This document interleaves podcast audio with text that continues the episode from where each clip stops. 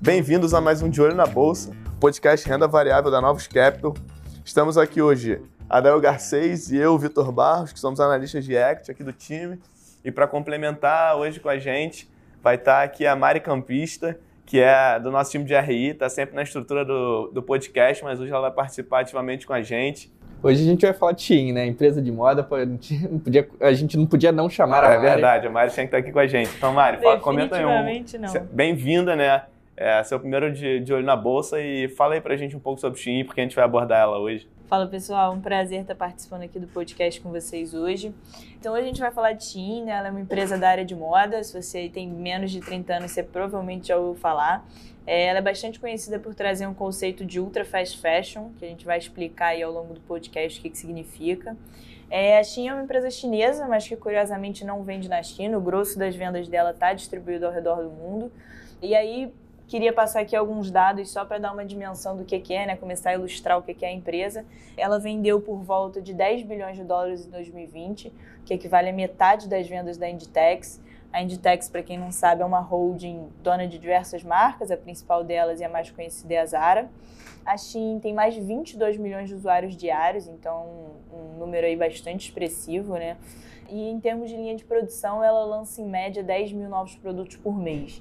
Então, a caráter comparativo aí, ela consegue lançar em dois meses o que a Zara lança mais ou menos um ano, tá? Então, é uma empresa que vem ganhando bastante relevância. E, assim, por que, que a gente vai falar de Shein hoje, né? Ela não é uma empresa listada em bolsa, mas só aí pelo, pelo cheiro desses números a gente consegue saber que ela tem é uma relevância grande para o segmento dela, então ela vem tirando aí a concorrência da zona de conforto, vem mudando um pouco a dinâmica do segmento, né, trazendo cada vez mais os concorrentes para o lado digital. Então acho que a gente tem bastante coisa aí para explorar hoje sobre essa empresa, né, pessoal? É até engraçado, né, quando a gente fala em no, faz um comparativo de produtos lançados ali com a Zara, é, justamente a Zara é uma dos pioneiros ali quando você pensa em fast fashion você acaba pensando em Zara e ela deixa, faz a Zara parecer uma tartaruga ali em termos de lançamento, né? Nessa categoria nova aí que surgiu nos últimos anos de ultra fast fashion. Mas enfim, passando aqui pela, pelo início da empresa, né, de onde que ela surgiu. Ela foi fundada ali em 2008. Eu não vou me arriscar aqui a falar o nome em chinês, mas o, o nome americanizado ali do fundador é Chris Xu. Ele formado ali em ciência e tecnologia ó, em 2017. Começou trabalhando para uma empresa de consultoria em, em fazer o cross-border, né, que ajudava as empresas a, a exportarem lá na China. E ele foi se especializando em otimização de mecanismos de buscas. Quando começou a empreender, ele começou focado ali principalmente em, em, na, na, parte de vestuário, mas mais no nicho ali de vestido de casamento, que era um, tinha um, uma diferença de precificação muito grande com que era fabricado na China com os Estados Unidos. E parece besteira, né? Mas um dos pontos principais ali que ele trouxe para a Shein era foi começar a permitir que o usuário comprasse na própria moeda, né? Então aí com o tempo eles foram migrando para o mercado feminino e na sequência expandiram para homens e crianças. Em 2015 ali eles fizeram um rebranding. A empresa tinha começado como She Inside e aí mudaram para Shein para ficar mais fácil, enfim, de falar, de procurar. Acharam que enfim, ia ficar melhor na cabeça isso. E, e, esse ponto é engraçado, né? Porque ninguém ao certo sabia direito como chamar Shen, Shen, Shein, e agora a gente já sabe que é, que é Shein. Sim, em, em, teoria, né, o, ficar mais preso ao original, o correto mesmo é, é falar Shein. E, e, aí, com o tempo, né, eles foram lá, eles, a princípio, eles só faziam o, o sourcing, né, compravam de terceiros e vendiam as roupas, e aí mudaram para design próprio. E a empresa foi crescendo ali extremamente integrada com os fornecedores e focada na, em produção de alta frequência e em pequena quantidade, né? Então, assim, é, pô, normalmente as empresas como que fazem, né? Tem coleções ali que duram pô, a temporada e ela com coleções de, de semanas ali do que está mais trending no momento. É, você vai até diminuindo o tempo de vida útil ali da roupa, né? Então ela é feita justamente para durar pouquíssimo tempo para que você tem que fazer reposição logo. Né? Sim, e, e também é, aí é, é, é, a questão de criação de conceitos, né? Porque você tem o fast fashion, como você citou, que a Zara realmente revolucionou, que é você não trabalhar tanto com coleções por estações do ano, você coleções mais cápsulas, de certo certo tempo você vai lançando coleções de 15 em 15 dias, que seja. E aí tem a Shein, que é meio que a ultra fast fashion, né? Você realmente tem ali é, a, a, todo tempo você vai se atualizando, vai vendo o que, que são as tendências e vai produzindo. Não tem coleções certas e aí acaba que o seu nível de entrega acaba sendo muito maior e ela consegue fazer isso ainda pelo lead time dela, que é, é, é realmente diferenciado a gente vai comentar mais à frente. E aí, é, entrando, né, o, o que, que é o modelo de negócios dela.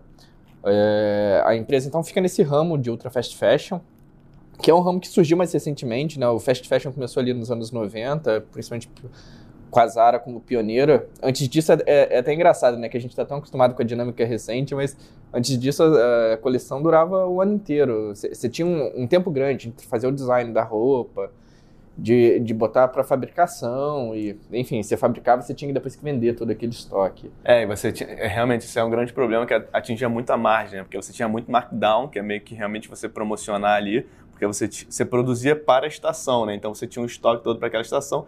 Uma vez sua coleção deu errada, você vai ter que você vai ter que desovar aquilo assim, para dizer num, num termo é, mais direto. Então você realmente tem que ajustar o seu preço para conseguir vender. E com isso veio, vieram acontecendo diversas otimizações ali logísticas e, e, tudo mais que, que aí conciliaram também com, com a pegada de, de produção e estilo para o fast fashion.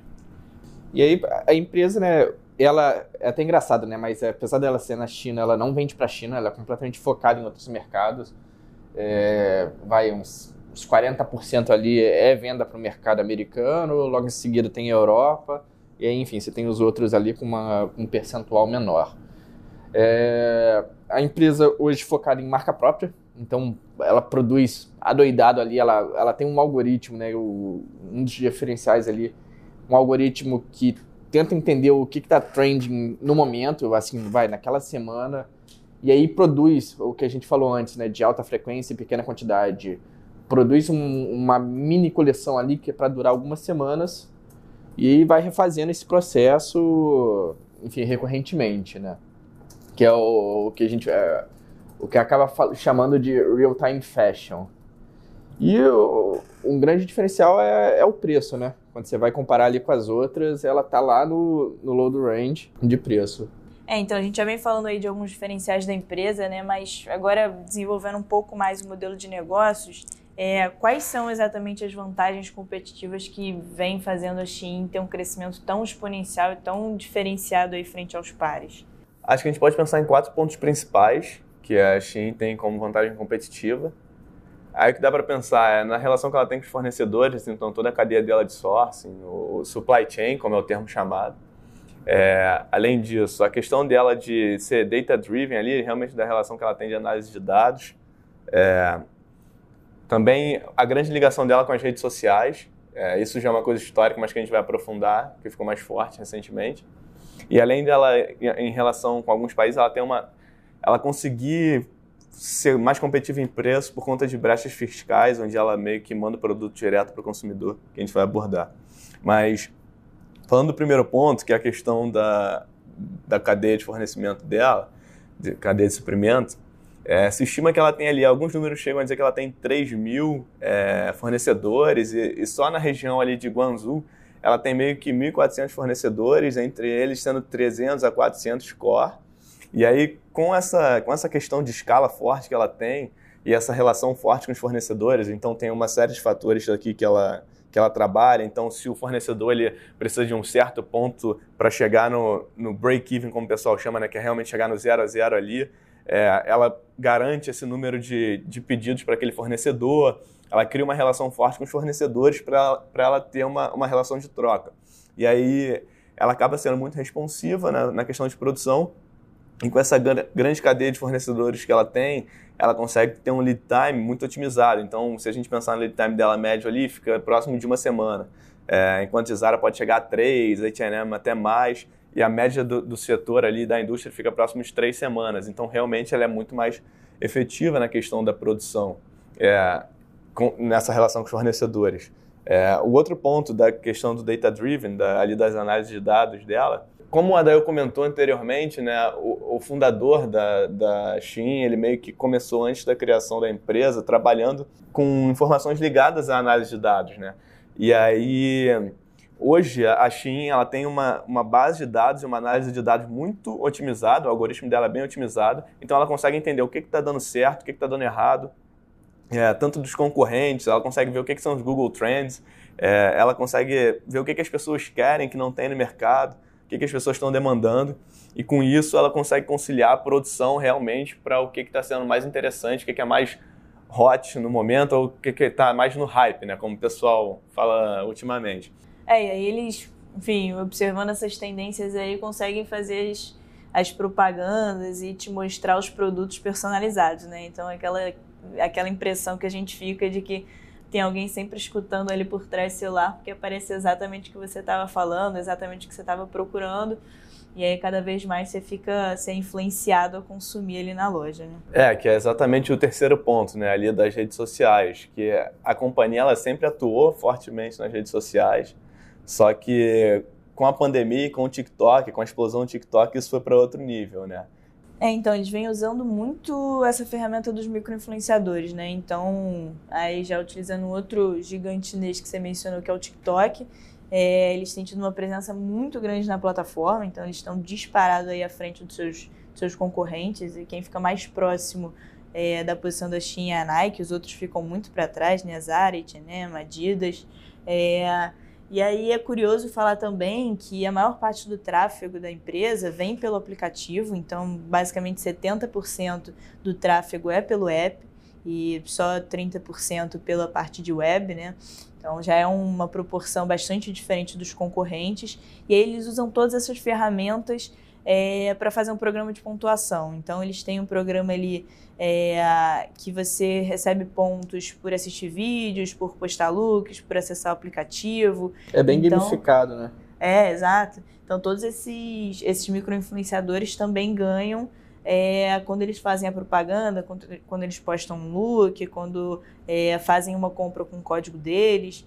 Então é um programa muito bem pensado para explorar todas essas vertentes e para tirar bastante proveito da parte digital e da parte de mídia, né?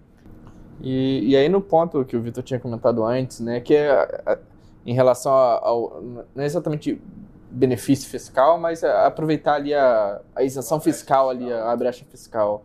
É, é um ponto ali que hoje é uma vantagem competitiva para ela, mas você se questiona o quão sustentável é isso. É um negócio que tem é, em diversas geografias, né? Você vê isso na Europa, nos Estados Unidos, vê também no Brasil. Normalmente, quando você envia diretamente para o consumidor final, e são pro, e produtos baratos, abaixo. E aí, enfim, cada lugar tem o, a sua faixa de preço, né? Mas produtos baratos, você fica isento do imposto de importação. E ela tem se aproveitado disso para, enfim, vender roupas baratas que, pô, passam por essa brecha, não tem que pagar imposto e consegue ali chegar no, no consumidor final é, 20, 30% mais barato do que os competidores. Mas é, você começa já a ver os players né, incomodados com isso, ela está crescendo e aí a gente se questiona o quanto tempo essa brecha vai ficar aberta, se os governos também, os governos também têm interesse tanto de um lado protecionista ali de proteger as empresas internas, quanto do lado de arrecadação, de recolher imposto desse cara que está vendendo ali para a população local, né? Ah, são quatro pontos aí bastante relevantes e que, enfim, justificam esse crescimento acelerado da empresa, né? Mas aí falando um pouco mais de Brasil, a gente pode discutir aqui como é que a empresa se posiciona, é, qual é o impacto que ela tem tido no, no nosso comércio aqui local, é, qual a diferença que ela vem fazendo. É, pensando em Brasil, é, assim, não é diferente do restante do mundo, né? A, Shein, ela realmente está tá com uma febre de downloads e também de acessos. Crescimento, o crescimento dela é muito maior que os outros. Quando a gente vai olhar para alguns meses de 21, ela tinha ali 4 milhões de downloads, quando a gente olhava ali a segunda maior, sendo Renner, abaixo de um milhão. É, também os visitantes mensais dela estão um número bem crescente. E, e, além disso, com alguns, alguns números mais recentes saíram, o Shein hoje é meio correspondente a 50% dos downloads de apps de moda no país. É, então, vem tendo também uma, uma expressivo, um crescimento expressivo. Só que aí tem outros dados importantes e relevantes a gente comentar, é, que to, é, como to, todo mundo sabe, assim, tem uma expressão que se diz que o Brasil não é para amadores, né? E, e, a China atuando aqui está vendo isso. É, o nível de serviço dela no Brasil é bem, a, a qualidade é bem inferior, é percebido pelos clientes do que a gente vê com os players que a gente conhece, com os grandes. É, realmente ali quando você vai olhar o número de reclamações, o percentual de querer comprar novamente com a Shein, o nível de solução dela e a nota média da empresa fica bem abaixo da média do setor e desses players mais conhecidos. E muito isso porque, assim, o ponto que o Adel já comentou da brecha tributária que faz com que ela tenha um preço, um pricing point mais competitivo, também dificulta ela na questão de, de logística e da entrega do produto, da questão da logística reversa. Isso é um ponto que é, é meio contraditório, né? Assim, o, o foco da empresa ali, que é o Ultra Fast Fashion, cara, a coleção é para durar uma semana. E aí, quando você olha, pô, qual que é o tempo de entrega nos Estados Unidos, na Europa, isso gira em torno ali de, de 8 dias, 9 dias. E o tempo de entrega no Brasil é 30 dias, então já vai perdendo um pouco daquela, eh, vai, finalidade é, isso muito pela burocracia de importação, o tamanho do Brasil, a logística aqui é complicada, né? O histórico joga muito contra. Quando você vai olhar para os gringos que tentaram entrar para operar no Brasil, é, poucos deles tiveram algum sucesso. Você vê, você consegue contar aí nos dedos da mão. Então, até saiu recentemente aí que a empresa está querendo colocar fornecedores aqui, né? Fazer trazer um pouco da produção para cá, para tentar investir um pouco mais no mercado brasileiro apesar de todos esses pontos que a gente vê de, putz, é difícil operar aqui, tem, tem várias barreiras de entrada, também não é fácil a gente descartar um cara que tomou um quarto do mercado de fast fashion americano da noite pro dia, né? É, mas essa questão é exatamente o que eu ia comentar agora também, da, da do que vem sendo vincula, é, veiculado agora sobre Shein, de uma possível entrada aqui com os fornecedores locais. E aí você pode ter a ótica do copo meio cheio e da ótica do copo meio vazio, né? É, se você pensar no copo meio vazio, você realmente pode pensar que a empresa está determinada a investir no mercado local, que ela quer crescer aqui. Só que aí quando a gente vai olhar para o copo meio cheio, é, é, é o ponto de que algumas empresas já falaram, alguns dos grandes players já falaram, do setor já falaram, que assim, uma vez que ela quer produzir internamente, quer ter contato com os fornecedores locais e quer desenvolver produtos aqui, o serviço dela que já é que já está sendo mal avaliado no online, é, agora vai ser de igual para igual na questão do, do, preço também, ela vai ter que desenvolver tudo que as empresas locais já vêm desenvolvendo há muitos anos. Então, ela vai ter que criar uma cadeia realmente de fornecedores, ela vai ter que ter a questão tributária resolvida, porque ela vai estar trabalhando aqui dentro do país. Então, assim, começa a ser outro jogo que aí a Shein pode perder algumas vantagens competitivas que ela tem. Então, assim, de repente, ela vindo para dentro do país não seja até tão ruim. Então, assim, acho que para concluir, a gente entende que a China é uma grande ameaça. É, a China já se mostrou muito forte nos outros mercados. Quando a gente vai pensar em alguns números dela, só para passar no ponto final aqui, ela saiu de uma receita de 50 milhões de dólares em 2012 para mais de 10 bilhões de dólares em 2020. Então ela tem um CAGR aí que é o crescimento anual, anualizado dela, né, a taxa de crescimento anualizado dela acima de 100%. É, ela e dobra todo ano, né? Sim, é como se ela dobrasse receita todo ano. É, além disso, quando ela já bateu essa estimativa de 10 bilhões de vendas, ou, em 2021 ela cresce, continuou crescendo mês a mês acima de 100%, ela continuou com essa taxa de crescimento por toda a explosão que foi, mas quando a gente olha para o mercado local, não é tão simples assim de ser navegado, né? É, então a gente vê a ameaça dela, mas acha que assim que, a, que ela vai chegar mais para competir do que para dominar o mercado. Ah, acho que só assim, a gente estava falando aí desses pontos do, das duas óticas, né? Copo meio cheio, copo meio vazio, agora um pouquinho antes. É, eu acho que um outro ponto legal da gente pensar e refletir é que essa geração, que é justamente o público-alvo da, da Shein, talvez seja cada vez mais uma geração consciente, né? E que tenha preocupação ali com o custo ambiental do que consome, com os valores da empresa, com, onde, enfim, está aplicando os recursos dela, né? Onde está consumindo mesmo. E aí, isso é um ponto que é contraditório ali com a questão do fast fashion, né? Então, você está tendo uma produção em massa, muito rotativa, e isso descasa um pouco com essa pegada mais consciente, principalmente no quesito ambiental. Então, acho que é mais um, um ponto aí é, para a gente refletir sobre a expansão e futuro da empresa, né? Isso é, talvez seja um ponto que seja pouco falado, né? Acaba que as empresas de commodities, né, petroleiras, mineração, só ficam muito em foco quando se fala em ambiental, mas a indústria de fast fashion é muito poluidora.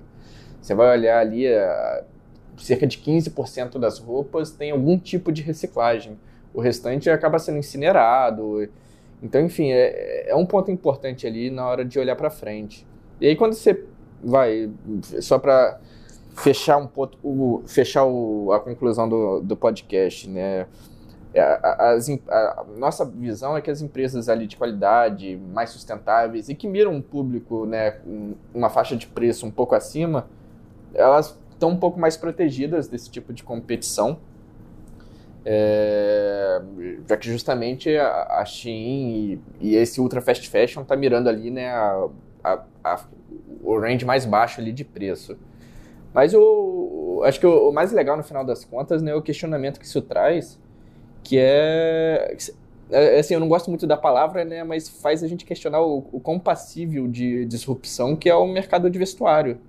Que até então, assim, a grande preocupação era com o e-commerce e o, o movimento que teve nos últimos anos, mas até pouco tempo atrás o mercado de vestuário parecia estar, de certa forma, um pouco vai imune a, essa tendência, né? Pela dificuldade ali de, putz, você às vezes quer ver a roupa, você, enfim, tem a logística reversa não é tão fácil de você devolver, ah, não serviu.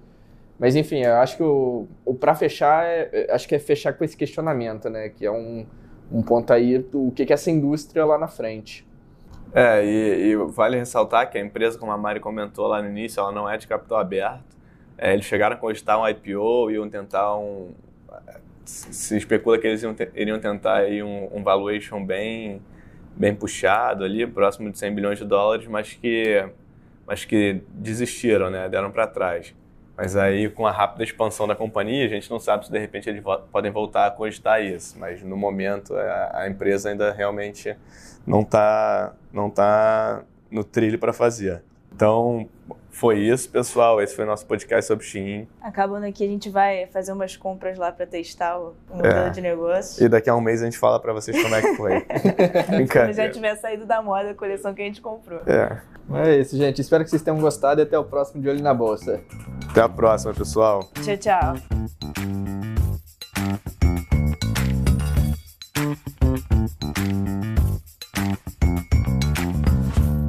A Novos Capital, gestora de recursos limitada, não comercializa nem distribui cotas de fundos de investimento ou qualquer outro ativo financeiro. Este podcast não constitui uma oferta de serviço pela Novos e tem caráter meramente informativo. A Novos utiliza informações de fontes que acredita serem confiáveis, mas não se responsabiliza pela exatidão de quaisquer das informações assim obtidas e utilizadas neste podcast, as quais não foram independentemente verificadas. Estas informações podem estar desatualizadas ou sujeitas a opiniões divergentes. Este conteúdo não constitui uma opinião ou recomendação, legal ou de qualquer outra natureza, por parte da Novos, e não leva em consideração a situação particular de qualquer pessoa. A utilização das informações aqui contidas se dará exclusivamente por conta e risco de seu usuário. Antes de tomar qualquer decisão acerca de seus investimentos, a Novos recomenda ao interessado que consulte seu próprio consultor legal.